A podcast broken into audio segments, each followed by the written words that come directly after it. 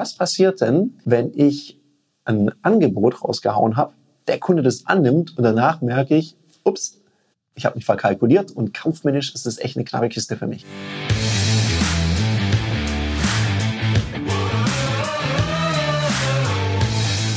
Herzlich willkommen bei dem Podcast Die Sales Couch Exzellenz im Vertrieb mit Tarek Abodela. In diesem Podcast teile ich mit dir meine Learnings aus den letzten 20 Jahren Unternehmertum und knapp 30 Jahren Vertrieb.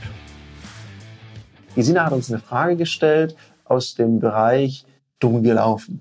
Weil was passiert denn, wenn ich ein Angebot rausgehauen habe, der Kunde das annimmt und danach merke ich, ups, ich habe mich verkalkuliert und kaufmännisch ist das echt eine knappe Kiste für mich.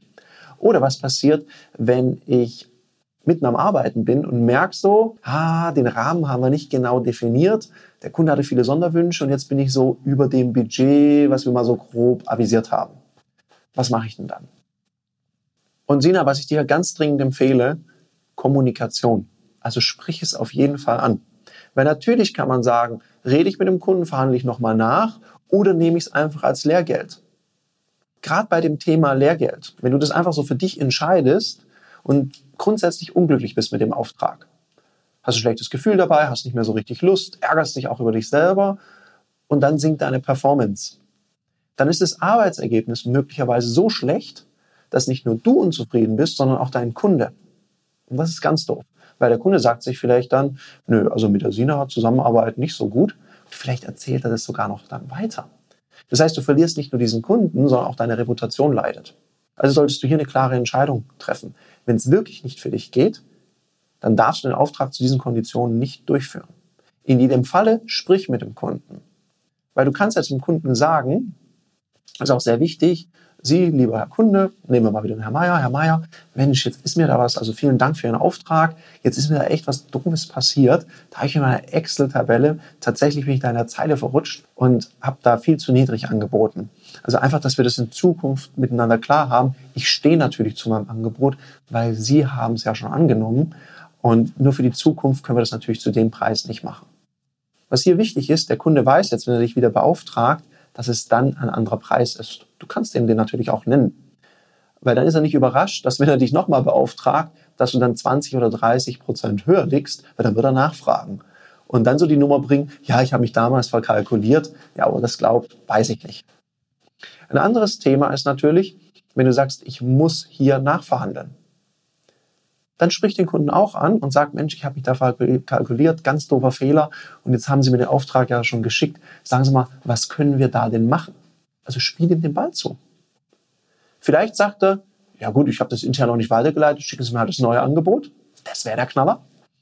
Oder er sagt sowas, ja, um wie viel höher ist es denn da? Oh, wissen Sie, also hm, da kann ich jetzt nicht ganz mitgehen. Dann kannst du sowas vorschlagen wie, wäre es dann okay, wenn wir uns in der Mitte einigen, dann kannst du noch mal ein bisschen nachkalkulieren, dann ist es nicht ganz so dramatisch. Ganz anders ist es, wenn du in deiner Frage hast du ja so geschrieben, Sina, ja, was ist denn, wenn ich das Budget anfange zu sprengen? Aber ich habe ja keinen richtigen Rahmen vereinbart. Naja, wenn kein Rahmen vereinbart ist, ist kein Rahmen vereinbart.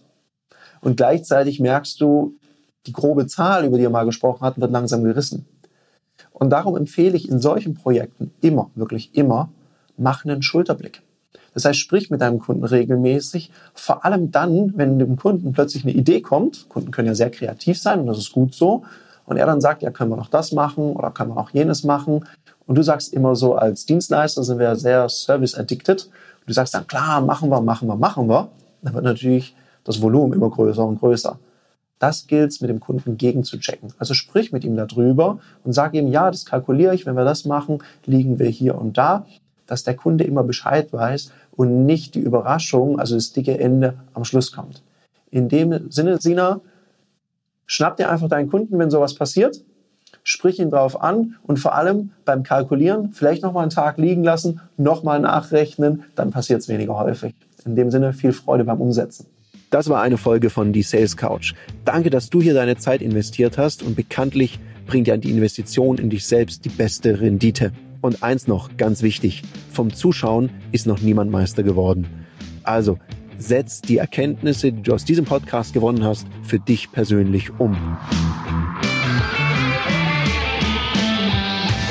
Wenn dir der Podcast gefallen hat, dann lass mir eine 5-Sterne-Bewertung da, hinterlass einen Kommentar und vor allem abonniert diesen Kanal, damit du in Zukunft keine Folge mehr verpasst. Und wenn du jetzt das Gefühl haben solltest, dass du jemanden kennst, der diesen Content auch unbedingt erfahren sollte, dann teil den mit ihm, weil Sharing is Caring und in diesem Sinne viel Erfolg beim Umsetzen.